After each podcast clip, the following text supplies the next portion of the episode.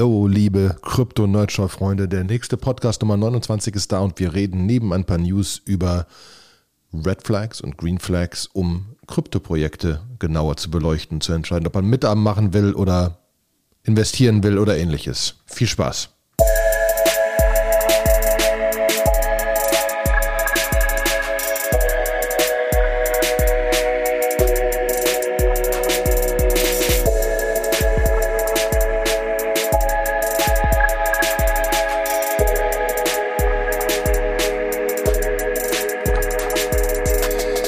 Einen wunderschönen guten Tag, liebe Krypto-Nurture-Freunde. Es ist wieder soweit. Wir nehmen wieder auf. Es hat eine Woche Pause gegeben, weil zu viel zu tun ist, aber hier sind wir wieder und ich sitze hier wie immer mit Sebastian Deutsch. Hallo Sebastian. Hi Olli. Fangen, machen wir das. Wie geht's Nine Elements? Geht gut, aber wir brauchen Entwickler. Meldet euch doch mal. Ich habe, wir machen den falschen Podcast. Giant Swarm geht's auch gut. Wir brauchen Entwickler. Wir haben den falschen Podcast. Wir hätten einen Entwickler-Podcast machen müssen. Ähm, deswegen, nee. Alle unsere Audience, komplett alle nur Trader. Genau. Es gibt vielleicht einen Solidity-Entwickler dabei. Nee, Ich, ich, ich kenne schon drei. Also es gibt schon Nee, genau. Nein, nein, nein, nein. Also in der Telegram-Gruppe sind einige, die da wirklich was, also, ne, auch damit schon Geld verdienen und so, ne? Deswegen muss man sagen. Sind nicht, äh, sieht anders aus. Aber wir müssen ja zum Punkt kommen. Deswegen, äh, wir haben ja, wir haben ja einen Request von der, von der Community gehabt, über was wir reden sollten. Da reden wir später drüber. So ein bisschen Red Flags dieses Mal. Wie, wie sollte man überlegen, was man tut? Wir haben sie mal Green Flags und Red Flags genannt. Aber vorher vielleicht mal ein bisschen, ein, ein bisschen News, was uns so auffällt aus den letzten zwei Wochen. Ich habe auch noch ein bisschen unseren Channel durchgeforstet und ein paar Sachen hingeschrieben. Das erste, das alle beruhigen kann, das ganze Poly-Network-Geld ist wieder zurück. 600 irgendwas Millionen geklaut und alle wieder zurückgegeben, weil ich wollte doch nur gucken, ob es geht. Das finde ich schon krass. Aber es war wahrscheinlich einfach zu viel, ne? Nehme ich stark an. Ja. Ähm, eine zweite Sache, die, die, wo ich auch gestern sogar jemanden getroffen habe, bei dem das der Fall ist. Ähm, Super Rare hat auch so einen Airdrop gemacht. Super Rare ist ja so ein Ding, wo man, wo man NFTs kaufen kann und Kunst kaufen kann. Und ich habe jemanden getroffen, der das auch getan hat, relativ early. Und all den Leuten, die Super Rare genutzt haben, hat Super Rare Rare Tokens gedroppt. Und da sind Leute, die da, die da richtig viel Geld verdient haben mit. Ähm, das ist so ein bisschen wie der, wie der Uniswap Airdrop von vor Ewigkeiten, wo Uniswap einfach ihre Uniswap-Tokens an alle Leute, die Uniswap bis dahin gemacht haben, geairdroppt hat und wie jetzt alle ganz aufgeregt sind, weil eventuell Metamask ein Token rausgrimmt und dann könnte das ja auch ein Airdrop sein und alle Leute, vielleicht machen die das abhängig von den Gas-Fees oder so. Ne? Wie viel Gas wer gezahlt hat, mit welchem Wallet, der kriegt so und so viel Ich glaube fast eher diejenigen, die was über Metamask getradet haben. Also die tatsächlich in Metamask hast du ja auch eine Trading-Option drin, die dann wahlweise über Uniswap oder OneInch gibt. Stimmt. Da ist ein kleiner Router, glaube ich, noch eingebaut. Und ich glaube eher, dass wenn Leute da irgendwas mit Metamask gemacht haben, die sind aggable für einen Airdrop. Vermute ich ganz stark. Weil sonst wissen die ja gar nicht, welches, die wissen ja gar nicht, wer Metamask nutzt. Boah. Ich glaube, ein bisschen, bisschen Analytics haben sie schon, aber ich glaube eher, dass man auch mit einem Smart Contract interagiert haben muss. Weiter und so fort. Was ganz lustig ist, der Blogpost von äh, Super Rare ist nicht auf Medium, sondern der ist auf mirror.xyz. Das ist so ein, so ein äh, decentralized äh, Medium-Clone, wo quasi auch so die Writer und die Leute, die halt was, die, die Content machen, werden dafür bezahlt. Also, ich glaube, ich weiß noch nicht genau, ob es inzwischen ganz offen Nee, ist. nee. Es war mal irgendwie ziemlich Das schwer. ist immer noch unglaublich schwer. Ich stehe da sogar irgendwo auf der Liste. Das ist dieses Ding, dass du, du brauchst einen Mirror oder so, um reinzukommen und du kriegst den nur von anderen und das sind Nominierungen, wer als nächstes reinkommt und also es ist recht kompliziert. Aber du bist dann so Teil dieser, dieser Community. Deswegen spannend, dass die da zumindest drin sind. Ne? Äh, auf jeden Fall ganz cool. Ähm, deswegen, äh, ja, finde ich, finde ich auf jeden Fall auch ein spannendes Produkt. Ähm, so, was haben wir denn noch? Ähm, Vitalik. Vitalik denkt, genau, hat wieder, hat wieder äh, einen Blogpost rausgehauen, wo er äh, tief elaborierend in Longpost-Form auf verschiedene Voting-Strukturen eingeht, wo er ein bisschen über erzählt, was für Governance-Formen gibt es eigentlich, wo kommen die her, wofür sind die da, wie kann man verhindern, dass irgendwelche Wale, die sehr viele Coins haben, irgendwie unfair voten und so. Ähm, warum ist es gefährlich? Wie könnte man es eventuell lösen und so? Also äh, sind, sind halt super spannende Themen drin. Ja, ähm, finde ich, finde ich, ich, ich finde die Posts immer krass, aber teilweise ist es halt, es ist halt, das ist eine Doktorarbeit teilweise, ne? Mhm. Also es ist halt echt krass. Ja, das steht da drauf. Ja, äh, scheint ja. mir so, ne? Also müsste es oben so einen ganz kleinen Too Long Didn't Read geben. Ähm, aber auf jeden Fall krass. Äh, der Steuerentwurf ist nicht vom Tisch, immer noch nicht. Der deutsche, wo wir schon vor ein, zwei Malen länger drüber geredet haben, mit, dem, mit der 10-Jahresfrist und so weiter.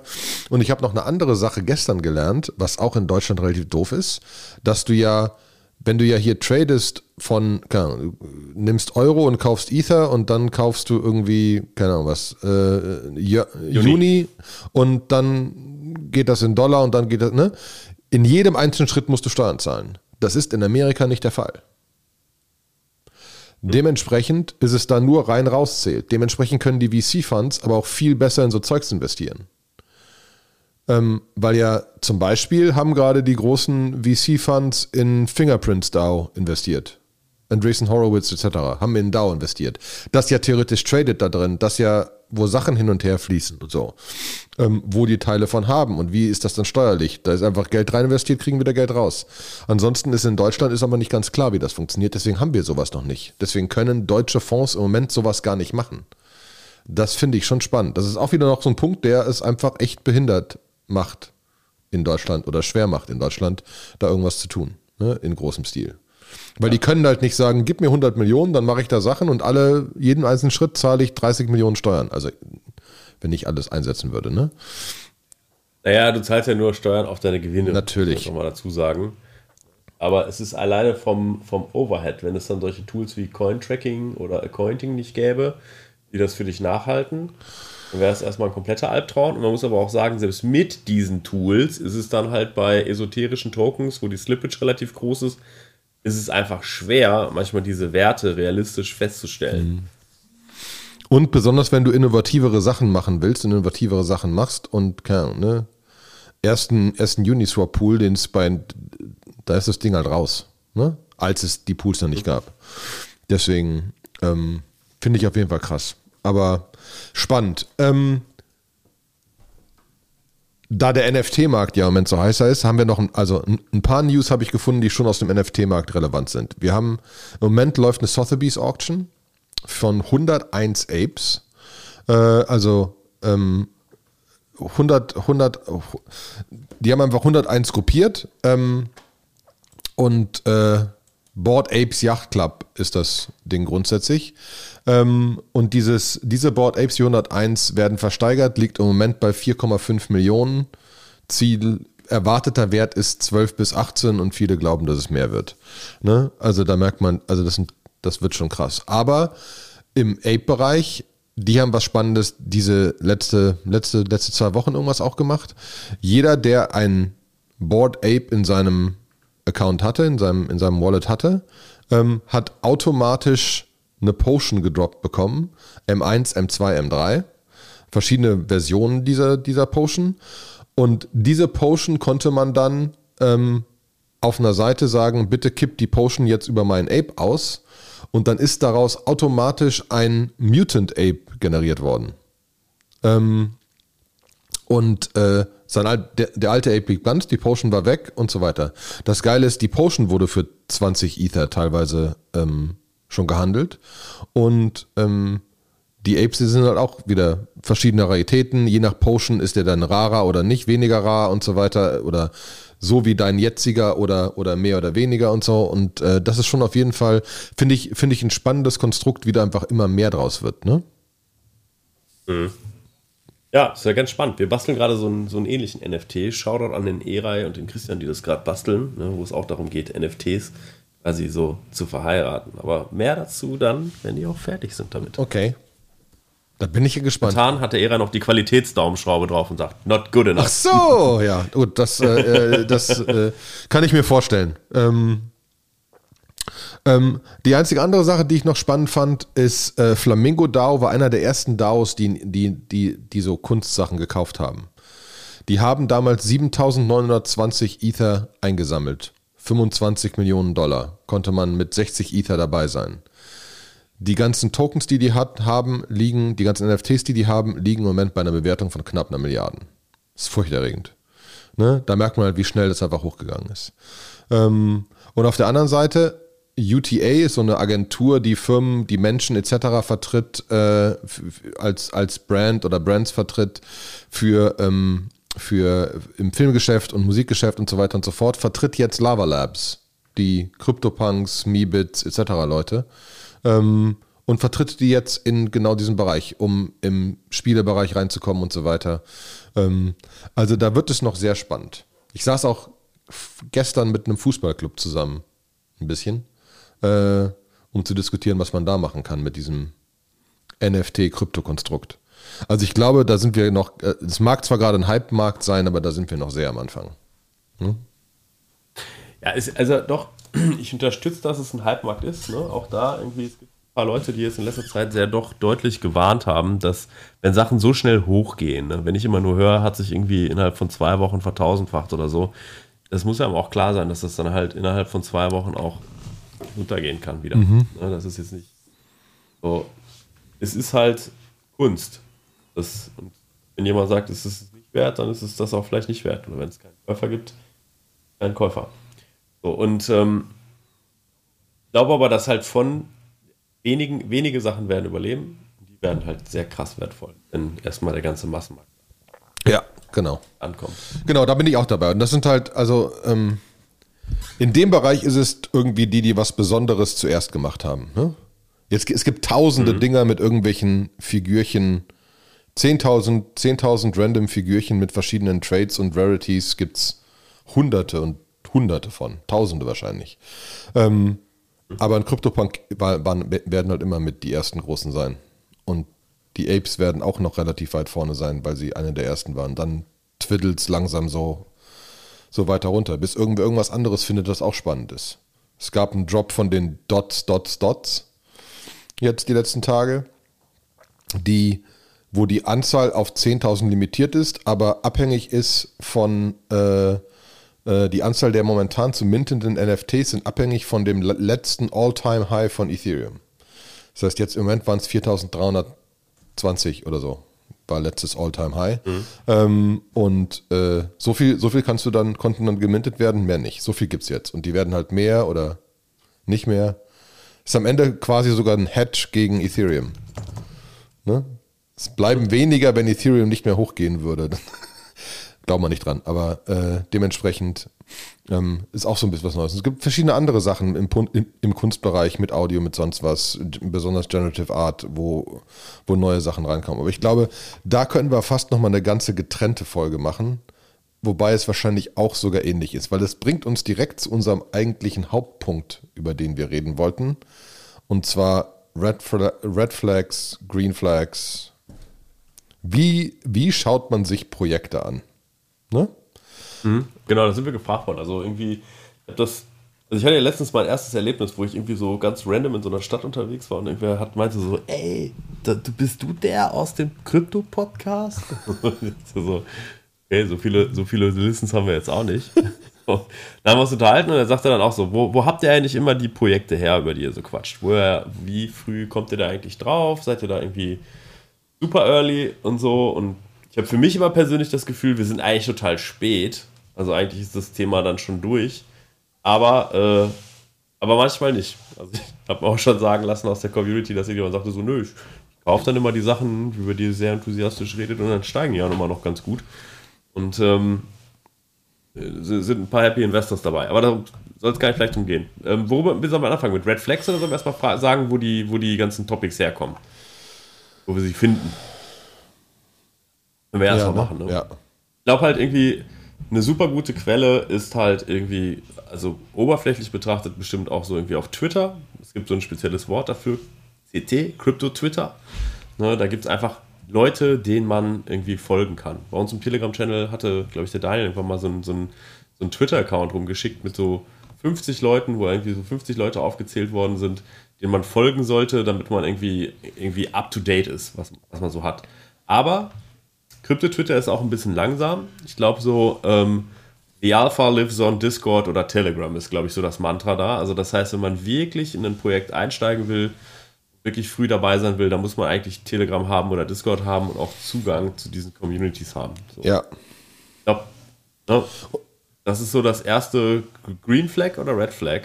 Naja, vielleicht ist es, vielleicht ist es ja das, wie du gesagt hast, vielleicht ist das erste Mal, wie, wie kommt man überhaupt auf, auf neue Dinge? Da bin ich schon dabei ähm, bevor wir überhaupt auf Green oder Red kommen, und da hast du ja schon da, da hast du ja recht, ähm, Twitter, Telegram, es gibt ja mittlerweile sowohl im Discord als auch im Telegram äh, äh, so Teile, wo du, wo du einfach ein gewisses NFT oder ein Coin oder ein sonst was brauchst, um da irgendwie überhaupt in die Gruppe reinzukommen. Ähm, da muss man einfach ein bisschen anfangen und sich graben und dann von Gruppe zu Gruppe hangeln und irgendwie gucken, was einem gefällt und wo man sich gerne mit unterhält. Ne? Wo auch Themen kommen, die, die man mag.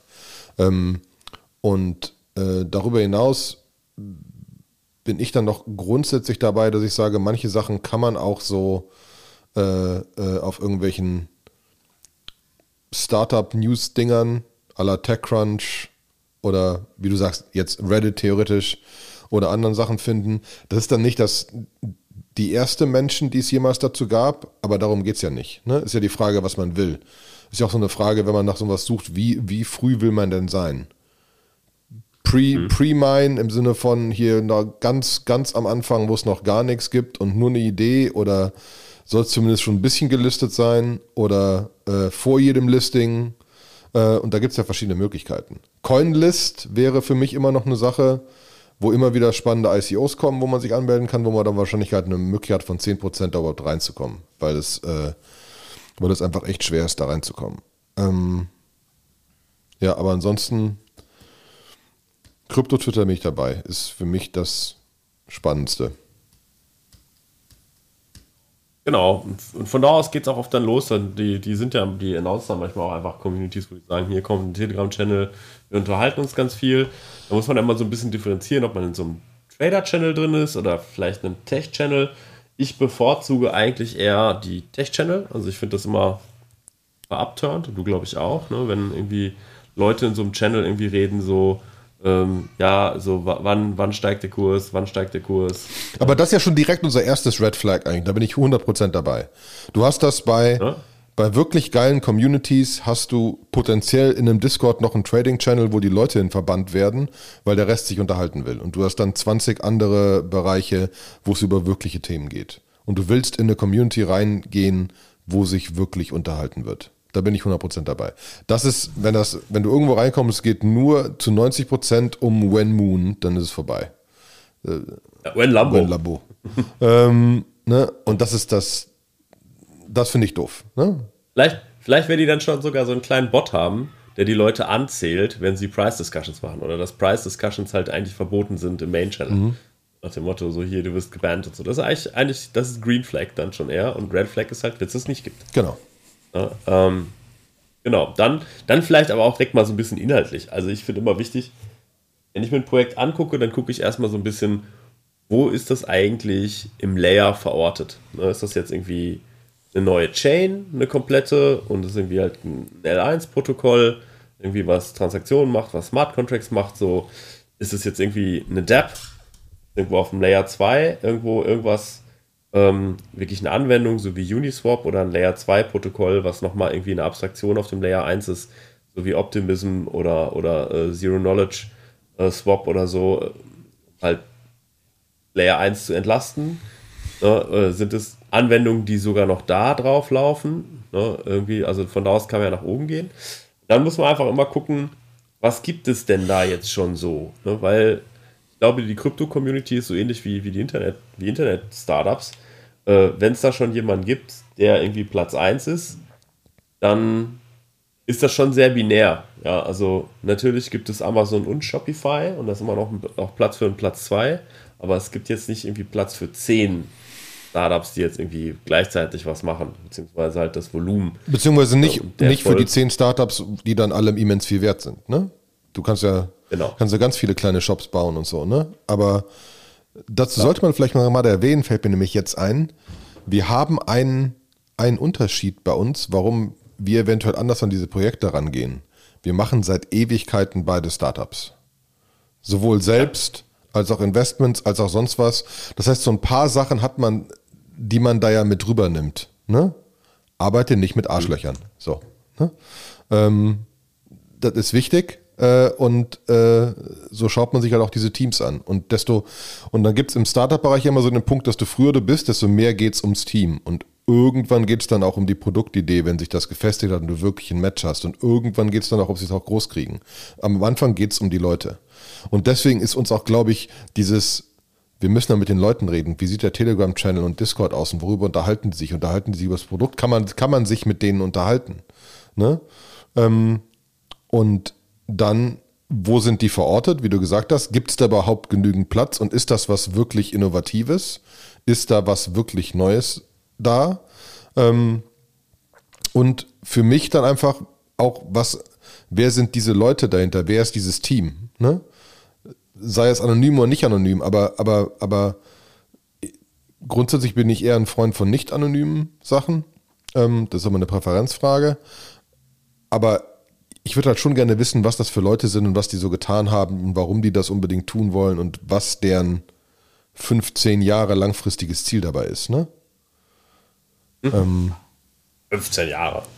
Das ist aber weit in Zukunft. Ja, aber nein, aber es geht mir ja, ja nur fünf, darum. Bin ja schon fünf Jahre. Ja, aber es geht mir ja nur darum, dass es weiter ist als um die nächste Ecke. Ne? Also so weit, dass du eigentlich ja, nicht mehr denken kannst. Ähm, Mhm. Und, und das finde ich persönlich, persönlich wichtig. Nur du hast dann so Sachen, kein, ein Solana hat halt wirklich gesagt, okay, wir kriegen, wir kriegen kein Orderbook in irgendeine andere Chain rein, das müssen wir anders machen, dafür müssen wir ein paar Sachen ne, und haben, haben Methodiken gefunden, sowas zu tun und eine, eine, eine andere Art von Blockchain zu bauen, mit einem Use Case, mhm. den es so da draußen, wo es so da draußen noch keine Lösung für gegeben hat. Ne? Ja, genau. Also für mich ist so die, die Uhr, die The Grandmother of all Innovations war für mich irgendwie, es gab so Bitcoin, ne? Und dann gab es so ja schon Litecoin und irgendwie, ich glaube, ich weiß nicht, ob Doji schon da schon irgendwie so, so ein Thema war oder so, aber es gab relativ schnell so Derivate von Bitcoin, die so vielleicht hier und da ein bisschen homöopathisch mal ein bisschen was verbessert haben. Ich glaube, irgendwie Litecoin hatte einen etwas besseren äh, Konsensalgorithmus oder Hashing-Algorithmus im Proof of Work, der nicht halt irgendwie von CPUs so easy berechnet werden konnte. Ähm, aber das war für mich jetzt so, äh, okay, so Mikroveränderungen, die mich eigentlich nicht interessieren. Und Ethereum war dann für mich so, okay, jetzt kann ich auch Smart Contracts laufen lassen.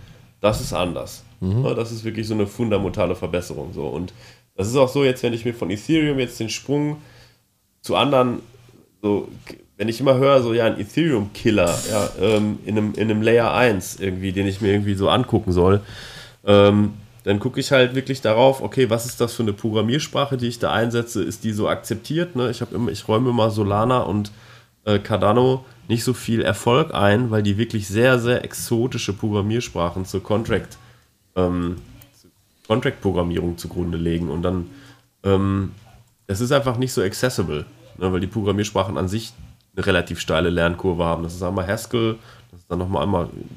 Also es ist halt nicht ganz so einfach. Ja. Ähm, und es und muss, sag mir auch im Startup, es muss irgendwie zehnmal besser sein. So ein bisschen besser reicht nicht. Ne? Genau, so ein bisschen besser, irgendwie so 1,2 mal besser ist halt so eine Sache, wo ich dann auch immer denke, dass die Protokolle das dann adaptieren. Ne? Das geht dann manchmal schnell, manchmal auch weniger schnell. Also zum Beispiel Proof of Stake war so eine richtige Innovation, die ähm, EOS und Tesos mit ins Ökosystem gebracht haben. Ähm, und es hat jetzt lange gedauert, bis Ethereum das adaptiert hat, aber sie sind jetzt halt uns halt nicht easy, ein riesiges Netzwerk oder das größte Netzwerk für Smart Contracts irgendwie halt darauf zu mergen, aber sie tun es halt gerade so. Und das sind halt immer Sachen, nach denen ich gucken würde, ob sie das tun. Das ist auch zum Beispiel das Interessante gewesen, als ich Uniswap entdeckt habe.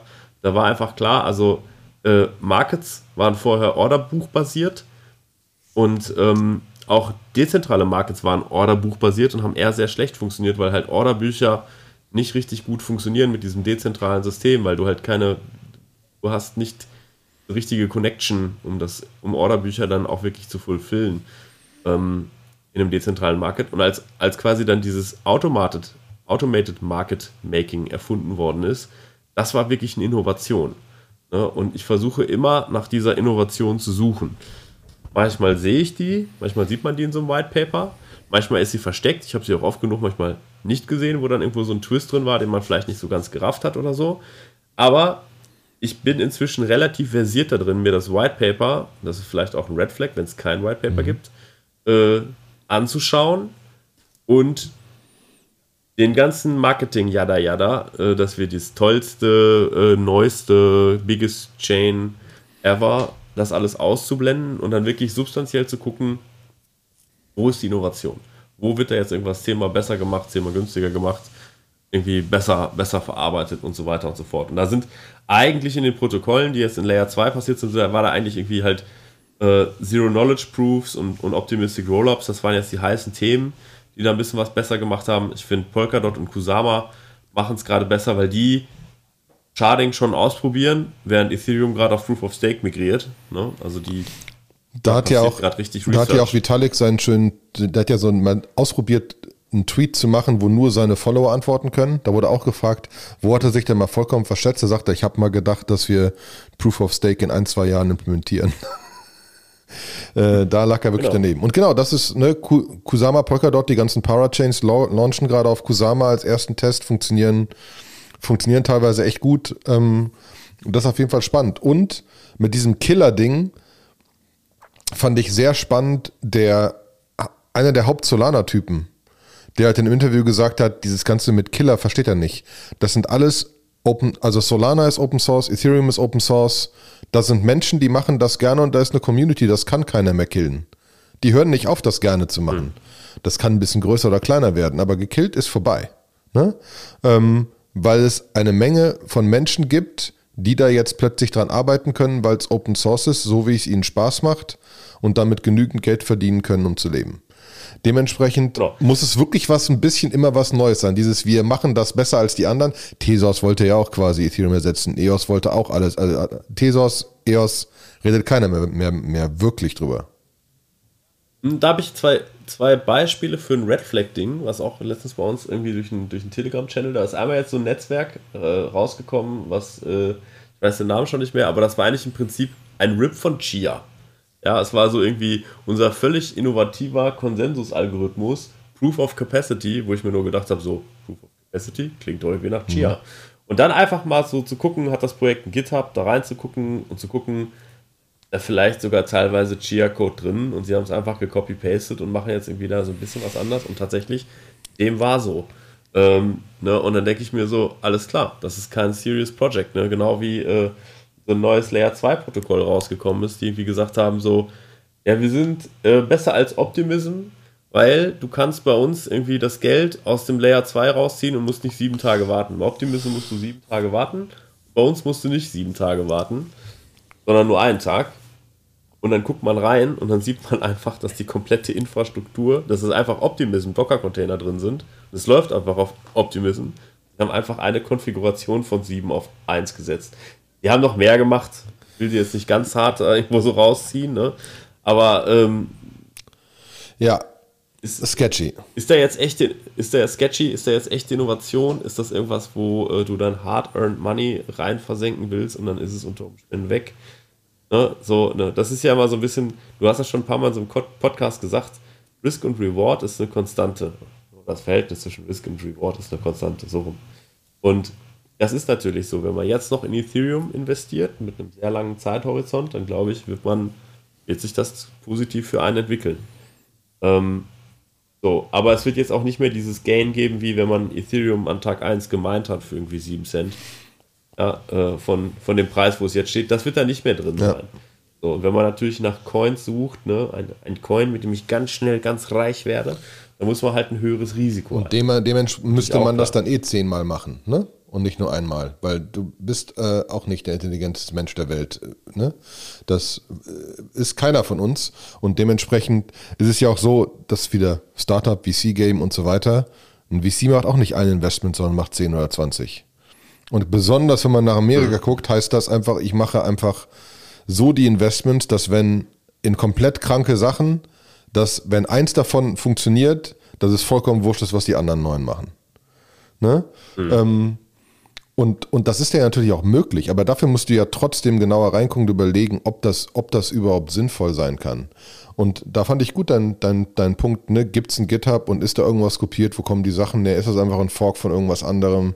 Findet man am Ende einfach Docker-Container mit dem, mit dem Namen von dem vorigen Projekt? Äh, das ist schon, Das ist schon doof. Ähm, genauso. Ja. Und auch so, und, und auch so, und auch die Codequalität, ne? Also ich finde zum Beispiel, wir haben ja D-Base auch schon ein paar Mal in der Vergangenheit erwähnt, die sich ja jetzt gerade völlig neu erfinden. Also die bauen auch nochmal alles neu, weil so richtig geil hat es nicht funktioniert. Das ist so ein, D-Base ist so ein äh, dezentraler Stablecoin, kurz zu machen.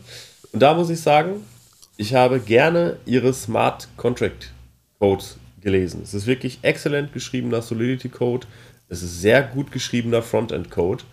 Äh, während zum Beispiel Synlev ist auch ein Projekt, äh, Synthetic Leverage, also sind so, geht so halt um, um äh, Short- oder Long-Optionen auf, auf der Blockchain. Da muss ich sagen, ähm, ist so äh, der Code war halt so ein bisschen sloppy an einer anderen Stelle und das Frontend, den React-Code hätte man auch besser schreiben können. Und ich finde, das zieht sich so durch. Dann halt mhm. so irgendwie, ne, das ist die Leute, die halt irgendwie sehr präzise arbeiten und sehr gut arbeiten, die arbeiten auch auf den anderen Belangen präzise. Gehört mehr dazu, Protokoll zu etablieren, als jetzt einfach nur Code zu schreiben, sondern du musst eine Community-Arbeit machen, du musst Marketing-Arbeit machen, du musst dich eventuell mit Regulierern rumschlagen und so weiter und so fort.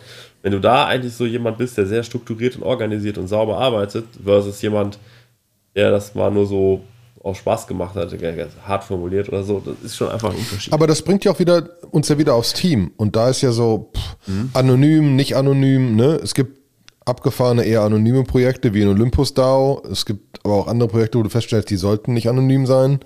Ähm, da bin ich halt lieber eher ein Freund von nicht anonymen Dingern oder zumindest nachvollziehbaren Sachen, um rauszukriegen, was das für eine Person ist, beziehungsweise was das für ein Team von Menschen ist, die etwas bauen. Und ist das ein sinnvolles Team? Sind das, sind das genügend Entwickler oder, oder sind das alles nur so, alles nur Marketingmenschen? Marketing ne? Die ich jetzt, ich will nicht, ich will nicht böse sein, aber ein Smart Contract muss halt gebaut werden und nicht nur verkauft. Ne? Und, und die Leute, die es verkaufen, da gibt es auch eine schöne Anekdote. Da einer von den Leuten, die bei FI gearbeitet haben im Marketing, war doch so einer, der irgendwie auf Twitter irgendwie gesagt hat, irgendwie zu einer guten Erfahrung gehört auch mal, dass man eine richtige Prügelei erlebt hat oder so. Ne? Irgendwie so, wo ich mir irgendwie dachte. Was? Genau. Nee. So, nee. Nee, gehört nicht. Ja. Also deswegen, und deswegen ist sowohl das Team wieder Red Flag oder, ne? Und auf der anderen Seite, für mich auch immer wieder, du hast halt einige Projekte draußen, weil wir nicht alle als allererstes irgendein Projekt finden werden, wenn die Leute sich anfangen zu unterhalten. Dementsprechend wirst du einfach viele Projekte haben, wo auch schon gewisse Advisors, Investoren dahinter sind. Und das halt auch, wenn ein Union Square Ventures und ein Andreessen Horowitz und ein Draper und ein, keine Ahnung, und die großen VC-Dinger da rein investiert haben oder ein paar äh, ein paar Personen, die einfach in dem Markt bekannt sind, dann ist die Wahrscheinlichkeit, dass das komplett daneben ist, auch schon gering. Ja? Einfach weil, mhm. weil, weil die, die haben ein, ein, eine Pflicht, so eine Analyse zu machen, von ihren Investoren her. Die müssen sich das angucken. Und das heißt, die mhm. Großen ganz daneben kann es schon nicht sein. Deswegen finde ich, ist das, ist das für mich, heißt dann halt, da hat schon jemand vor dir irgendwas getan, aber es ist zumindest ähm, auch sehr viel Risiko raus. Und das ist hier das, was wir mit dem Risk Reward gesagt haben. Ne? Du kannst das so früh machen, dann musst du halt viel mehr verschiedene Sachen machen, weil die Wahrscheinlichkeit, dass alle kaputt gehen, ist hoch. Oder du wartest, dass ein bisschen andere Leute sich da schon Gedanken gemacht haben. Ja? Social Validation. Social Validation, genau. Ja, genau. Man kann das auch auf die Spitze treiben. Ne? Also ich habe jetzt irgendwie, also so gibt viele, manche Projekte bestehen teilweise nur aus einem Entwickler, der dann irgendwie auch alles macht, Frontend, Backend, alles, Marketing, Discord-Channel moderieren und so. Is it good? Keine Ahnung. Ähm, kann man ja auch mal so technisch drauf gucken, wenn der die der einzige ist, der die Admin-Keys für den Smart Contract hat und dann sind da plötzlich irgendwie mehr als 100 Millionen irgendwo eingeloggt. Ja, und es gibt nur ein Zwei-Augen-Prinzip, die da drauf gucken, dann ist die Wahrscheinlichkeit für einen Rug-Pull dass der Teppich unter den Füßen weggezogen wird, ne, vielleicht mit der, mit der Kohle durchbrennt, äh, die steigt dann einfach immens. Genau. So, ähm, da vielleicht auch verführerisch, ne, wenn man irgendwie so viel Geld daraus ziehen kann, dass es für direkt mehrere Menschenleben reicht, äh, nicht mehr arbeiten zu müssen. Ne? Mhm. So, und natürlich kann man das vielleicht nicht immer alles so direkt realisieren. Who knows? Dann kommen wir da vielleicht auch ein bisschen auf die, auf die technische, ne? wie ist so ein Smart Contract abgesichert? Ne? Gibt es da halt eine Person, die irgendwie quasi den Private Key hat? Oder ist das schon wenigstens verteilt auf ein Multisig-Wallet? Werden solche Tools eingesetzt wie Defender und so. Ein paar Sachen kann man halt über ein Audit, wenn man bei Etherscan guckt, einfach dann schon so ein bisschen einsehen, wie das, wie das gemacht ist. Upgradable Smart Contract und so weiter und so fort. Gibt es auf dem Smart Contract einen Time-Lock, wenn man da irgendwie die Funds abziehen will, dass da nochmal irgendwie was passiert? Gibt es Pause-Mechanismen, falls es irgendwie äh, Pause-Mechanismen, falls das Pro Protokoll, wenn es irgendwo einen Bug gibt, dass man das irgendwie freezen kann und so weiter und so fort. Also da, da, ist, da ist eine Menge drin, was man haben kann an Sicherheitsmechanismen, die eigentlich etabliert sind, wo ich sage, wenn die nicht da sind, würde ich eher tendenziell die Finger von lassen. Mhm. Ja, und das, und da bin ich halt komplett dabei, dass ähm, das sind halt so Basissachen, ne? Das ist, aber, aber auch, aber auch das heißt ja, dass man, dass, dass wir lieber ein bisschen später reingucken, ne?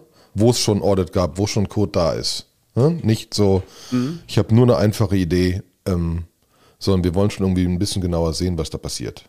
Ähm, Genau, also Audit ist vielleicht aber ein ganz eigenes Thema. Also, dass irgendjemand sich den Quelltext nochmal, der beauftragt worden ist, Geld dafür gekriegt hat, sich gründlich den Quelltext anzugucken und mal den Smart Contract vielleicht ein paar Testszenarien zu unterziehen und vielleicht, dass der Audit auch einsehbar ist, dass es ein PDF gibt, wo irgendwie steht so, hier, wir haben mal versucht, die Anomalie-Sachen da reinzustecken, die Funktion mit krassen Parametern aufgerufen, gut gegangen oder so. Äh, ist immer ein gutes Zeichen. Keine Audits haben, ist ein schlechtes Zeichen. Genau. Ähm, eine andere Sache, auf, auf die man auch noch gucken sollte, ähm, ist ja dieses ganze, also wie ist die, wie ist die Tokenverteilung und, und, und wie ist dieses gesamte Konstrukt überhaupt, kann das überhaupt, also kann das überhaupt funktionieren? Ähm, und da muss man sich einmal die Verteilung angucken. Ähm, wer hat wie viele Coins, wie viel Pre-Mine gibt es, wie viel, ne, also wie, wie viele Coins sind in der Hand der Entwickler zum Beispiel und äh, wie viel Prozent ist das von dem gesamten Ding? Wie lang ist, ähm, ist das Vesting?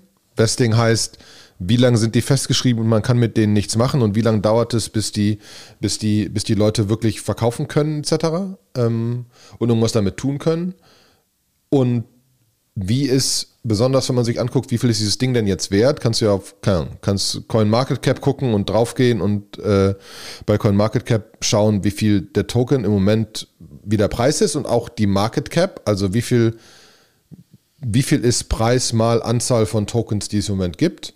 Was aber wichtig ist, ist sich auch die fully diluted Market Cap angucken. Weil du hast ja einfach, du hast viele Coins, zum Beispiel, wenn man sich jetzt einen Flow anguckt, ne?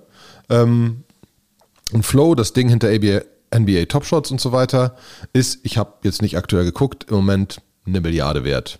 Nicht so viel. Ähm, das ist aber eine Milliarde wert im Moment, weil ein sehr großer Teil der Tokens noch in einer Lockup-Phase sind, noch nicht gewestet sind. Das heißt, du hast nur 10, 20 Prozent der Tokens, die überhaupt tradable sind. Die fully diluted mhm. Market Cap liegt bei paar 20 Milliarden. Und ist eins der größten Coins, ist Coin, ist in den Top 10 Coins damit wahrscheinlich fast. Ähm, äh, weil einfach beim ICO relativ viel in, in so eine Vesting-Periode gesteckt worden war. Und das muss man sich wirklich genauer angucken, weil dieser Unterschied ist halt wichtig. Ne? Wenn du jetzt irgendein stinkneues Projekt hast, das hier gerade unglaublich abgeht und du schaust, Market Cap ist irgendwie 50 Millionen und kann riesig werden und schaust dann genauer hin und stellst fest, äh, warte, wenn alle Tokens nacheinander rauskommen, sind das irgendwie 2 Milliarden, dann ist es halt nicht mehr ein kleines Projekt. Dann ist es schon, dann spielt das schon unter den großen Dingen mit. Ähm, und deswegen muss man da genauer darauf aufpassen, zu sagen, okay, wie, wie, viel, wie, viel, wie viel Prozent haben die Entwickler oder andere Leute, wie viel, wie viel, wie viel hat die Community? Hat die Community am Ende nur ein Prozent und die anderen haben 99, ist doof. Ähm, mhm. Und wie ist die fully, fully diluted Market Cap? Ist gerade in meinen Augen wichtig zu gucken, weil früher oder später sind diese Tokens alle raus. Ne? Tokenomics allgemein sollte man sich allgemein angucken. Haben diese Tokens über, also habe ich, darf ich voten? Fein, schön. Äh, was aber spannender ist, eigentlich kommen da reale Fees noch raus. Ein Jörn mit ein Jörn verdient halt wirklich, ein Jörn verdient Geld, ne? Und das, das gehört einem in den Tokens. Ein MakerDAO ähm, macht Buybacks etc. Ähm, also wie viel, wie viel, wie, wie, viel Geld hat dieser, hat, hat dieses Tokensystem wirklich und wie viel Geld generiert es? Ähm, mhm. Um einfach zu gucken, tut das was oder kann das jemals sowas tun? Das könnte man theoretisch mal auch bei Uniswap analysieren. Ne? Uniswap hat einen gewissen Wert. Es gibt immer das Gerücht, dass es früher oder später Fees gibt, die dann an die Uniswap-Holder ausgeschüttet werden. Wie viel wird das dann sein? Ne? Im Moment ist das null, weil es noch nicht getan wird. Mhm. Ja? Die lassen es doch besser null, weil sonst wäre Uniswap nicht das wert, was es wert wäre. Mit ziemlicher Sicherheit. Das wird wahrscheinlich ja. sehr, sehr krass fallen. Gibt es große Whales in dem Ding? Gibt es einfach ein paar große Investoren, die bekannt dafür sind, das zu droppen, sobald der Markt einigermaßen ansteigt? Oder sind das Leute, die Ewigkeiten halten? Die großen amerikanischen VCs halten teilweise Ewigkeiten. Es gibt manche hier, Benchmark, sonst was, die früher mal in ich weiß nicht was investiert haben, äh, äh, in den Ebay, in, die, die, die immer noch einen Großteil ihrer Anteile halten, sind halt jetzt Public Shares. Ähm, und das ist schon, äh, das ist, glaube ich, das, diese Tokenomics muss man schon mal verstanden haben. Ist da überhaupt ein Wert hinter diesem ja. Token? Tokenomics und irgendwie so Distribution, Release Schedule, Schedule, das sind immer so Themen, die man da auf dem Schirm haben sollte. Und ähm, jetzt gibt es doch, doch so ein bisschen auch dann vielleicht auch einfach mal so, wie, wie mache ich das eigentlich? Ne? Man kann bei Etherscan könnte man zum Beispiel auch einfach mal gucken, wenn man jetzt irgendwie so einen Coin hat, wo man vielleicht nur so die Smart Contract Adresse und dann das Symbol kriegt und dann guckt man rein, was ist das denn? Gibt vielleicht keine Webseite, kein Frontend, kein gar nichts. Man weiß aber, ein paar Alpha-Nerds aus irgendeinem Channel traden das Ding schon. Äh, sieht das vielleicht auf Dex-Tools, ne? da kann man mal reingucken, kann man mal bei Etherscan schauen, wer sind denn die Holder, das ist auch relativ leicht, da kann man die Smart Contract Adresse eingeben, da kann man unten auf Contract Holders klicken, dann sieht man alle Holder und sieht dann, wenn man dann schon sieht, uh, drei Wallets, die 95% des ganzen Supplies halten. Ja. Weiß nicht, ob ich da so traden würde. Mhm. Ja, muss man halt Mach mal ein paar Beispiellinks rein, äh, ne? dass Leute einfach ein paar Links klicken können und bei einem Contract mal sehen können, was du meinst. Ja, genau. Und ähm, eine, eine, andere Möglichkeit, die, die ich persönlich immer auch ganz spannend finde und fand, fand und finde, ist, äh, es gibt einen ähm, Telegram-Bot, der heißt Uniwales, wo ich einstellen kann, dass mir einfach alle Transaktionen, die größer sind als ein bestimmter Threshold, das ist in, in meinem Fall sind das 100.000 Dollar. Also wenn irgendwas getradet wird mit einem mehr größeren Volumen als 100.000 Dollar, also es behaupte ich, ist einfach wirklich ein substanzielles Volumen. Ja, das ist so nicht etwas, wo ich so sagen würde, ja, da macht einer mal so ein bisschen Experimente oder da macht irgendjemand ein bisschen Fundraising für ein Startup ähm, oder sonst irgendwas, sondern da, irgendjemand macht schon, also es ist für mich serious money mhm. Ähm, dann kriege ich so eine, kriege ich eine Notification und sehe, von welcher Währung, in welche Währung ähm, und was die aktuell wert ist. Und dann kann ich mir die Transaction angucken und so. Und wenn da, da schaue ich natürlich auch schon mal rein und darüber finde ich auch eigentlich viele Projekte. Ne, wenn dann irgendwie äh, Presale-Runden stattfinden und dann tauschen die schon untereinander was und ähm, dann sehe ich so, ah ja, krass, hier ist ein Coin, gibt es aber noch nichts zu. So. Ne? Und, oder finde eine Webseite oder so. Da muss man dann halt schon ein bisschen selektiv spielen. Mhm. Eine andere kostenpflichtige Möglichkeit ist Nansen.ai. Äh, die Tagline von dem Projekt ist Identify Opportunities before everyone else. Äh, Nansen ist so ein, so ein einer, der, der watcht also irgendwie über 100 Millionen Wallets und die Activity. Und äh, da kannst du dann halt Analysen drauf fahren. Äh, bis hin zu NFTs, die getradet werden. Also wirklich bis einzigartige Tokens. Ähm, Kostet aber auch Geld. Sehr spannend. Kostet Geld, ja. Kostet 10er im Monat. Aber nee, ich glaube, glaub, 10 Kostet 149 Dollar als das Minimum, das kleine Ding. Ah, okay. Und dann kostet es 1500 im Monat für, äh, ah, wenn du auch CSV-Data und äh, 100 Custom Alerts haben willst und die Hot Contracts watchst und so weiter. Also da, ja. da, da muss man schon wollen, ne? Ja, okay, das stimmt schon. Hä? So, ähm, genau, sind das, sind das dann auch spannende Sachen? Meine Erfahrung ist eigentlich, dass ja, man kann da bestimmt noch mal was machen und so. Man findet die guten Sachen auch ehrlich gesagt so und man muss für die guten Sachen dann auch oft eigentlich auch ein bisschen länger. Weiß gar nicht, wir haben bei, beim Graph haben wir richtig früh eigentlich relativ lange. Also ich habe auch immer noch Graph. Ja, genau. So. Liegen immer noch da. Ja, irgendwie. Das ist ja der Punkt. Es musste, dauert theoretisch ein paar Jahre, ne? Also, das ist alles. Genau. Wir sind und bleiben keine Trader. Waren wir noch nie. Also so rein und raus, hin und her, wollen wir nicht. Ähm, wir, das sind alles langfristige Sachen. Es geht ja mehr darum, finden, was sind denn die spannenden Projekte, die irgendwas krasses Neues machen, dass ich auch früh dabei sein kann.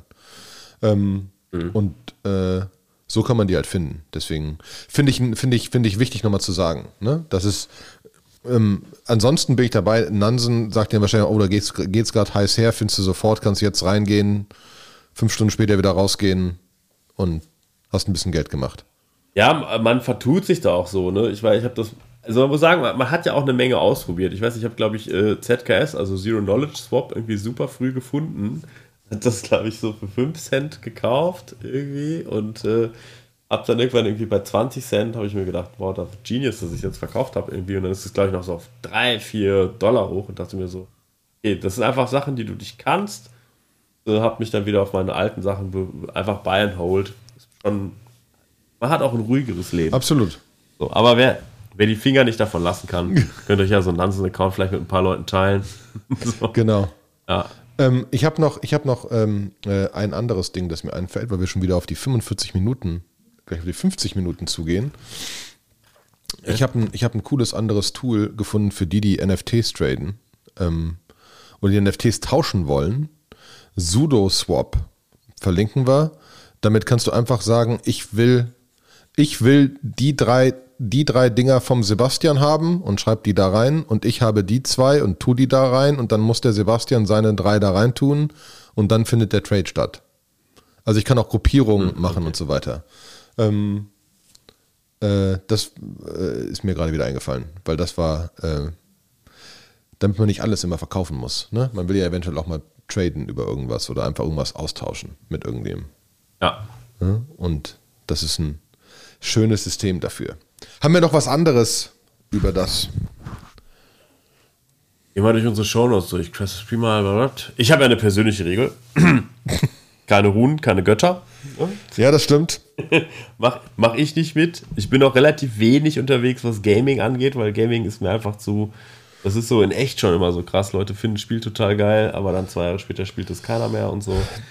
Ähm, aber, aber hey, No risk, ich no bin bei Runen und Göttern ja theoretisch auch raus, bis bei Olympus da, da musste ich mitmachen, weil das, weil die Community einfach zu krass ist. Ähm, und äh, Gaming, Gaming habe ich das Problem, dass ich keine Zeit habe zu gamen. Und ich finde The Sandbox ultra spannend. Aber ich steige nicht, ich verstehe es mhm. nicht. Ich könnte jetzt irgendein Land kaufen und dann, weil, also, ne? Da muss man sich damit beschäftigen. Das ist wieder so der Punkt, das Coolste machst du, wenn du das Projekt gut findest und da zu einem gewissen Teil mitmachst. Ne? Ich hm. habe mhm. am Anfang ja, von Frax Finance super viel in dem, in dem, in dem Telegram-Ding mitdiskutiert. Ne? Mhm. Ähm, und nicht nur mitmachen, ne, das finde ich ja vielleicht auch noch eine ganz spannende Sache. Irgendwie, äh, vielleicht auch, äh, das, das haben wir noch nicht erwähnt, ob das Protokoll dich rewardet. Also ob das Protokoll vielleicht die Holder rewardet. Ne? Ich meine, bei MakerDAO ist ja so, wenn du Maker-Token hast, dann wird jedes Mal, wenn das Protokoll irgendwo einen Surplus hat, werden die ja, wird quasi davon Maker zurückgekauft und dadurch steigt der Wert von Maker. Das heißt, du kriegst eigentlich implizit Geld. Mhm. Bei Yearn, bei Yearn ist es so, dass du halt quasi, äh, weiß nicht, kriegt man da die Sachen direkt raus oder wird auch davon IFI gekauft? Ich weiß es gerade auch nicht. Aber auf jeden Fall, das Protokoll belohnt seine Halter. Mhm. Ja, und ähm, das ist dann auch nochmal sowas, äh, wo ihr nachgucken solltet. Macht ein Protokoll das? Gibt es da irgendwo ein Incentive? Macht der Sinn? Werden noch andere Leute incentiviert? Werden, kriegen Leute vielleicht Tokens dafür, dass sie Pull-Requests machen? Ähm, kriegen Leute Tokens dafür, dass sie irgendwie Marketing machen, dass sie mithelfen an irgendeiner Stelle, Community Management, Community Arbeit oder so. Das alles Sachen sein, Ähm, ist das alles Open so. Source? Ist das eine wirkliche, ist das eine wirkliche Community? Ne? Hm. Ja. Ja. Right, ich glaube, das war's. Ich glaube auch. Wir freuen uns auf weitere Fragen und Diskussionen. Ähm, wie immer, joint unseren Telegram-Channel, subscribe, like, send to friends. Ne? Schickt diesen Podcast weiter, erzählt ihn anderen Leuten. Ähm, stellt Fragen, über was wir sonst reden sollen. Wir haben immer noch relativ viel von unserem Alphabet übrig. Wir müssen noch über Solana genauer reden und Polkadot und viele andere Sachen. Ähm, aber äh, ansonsten sehen wir uns im Telegram-Channel und freuen uns auf weitere spannende Unterhaltung. Ne? Oh. Dankeschön. Gut. Tschüss, Sebastian. Olli.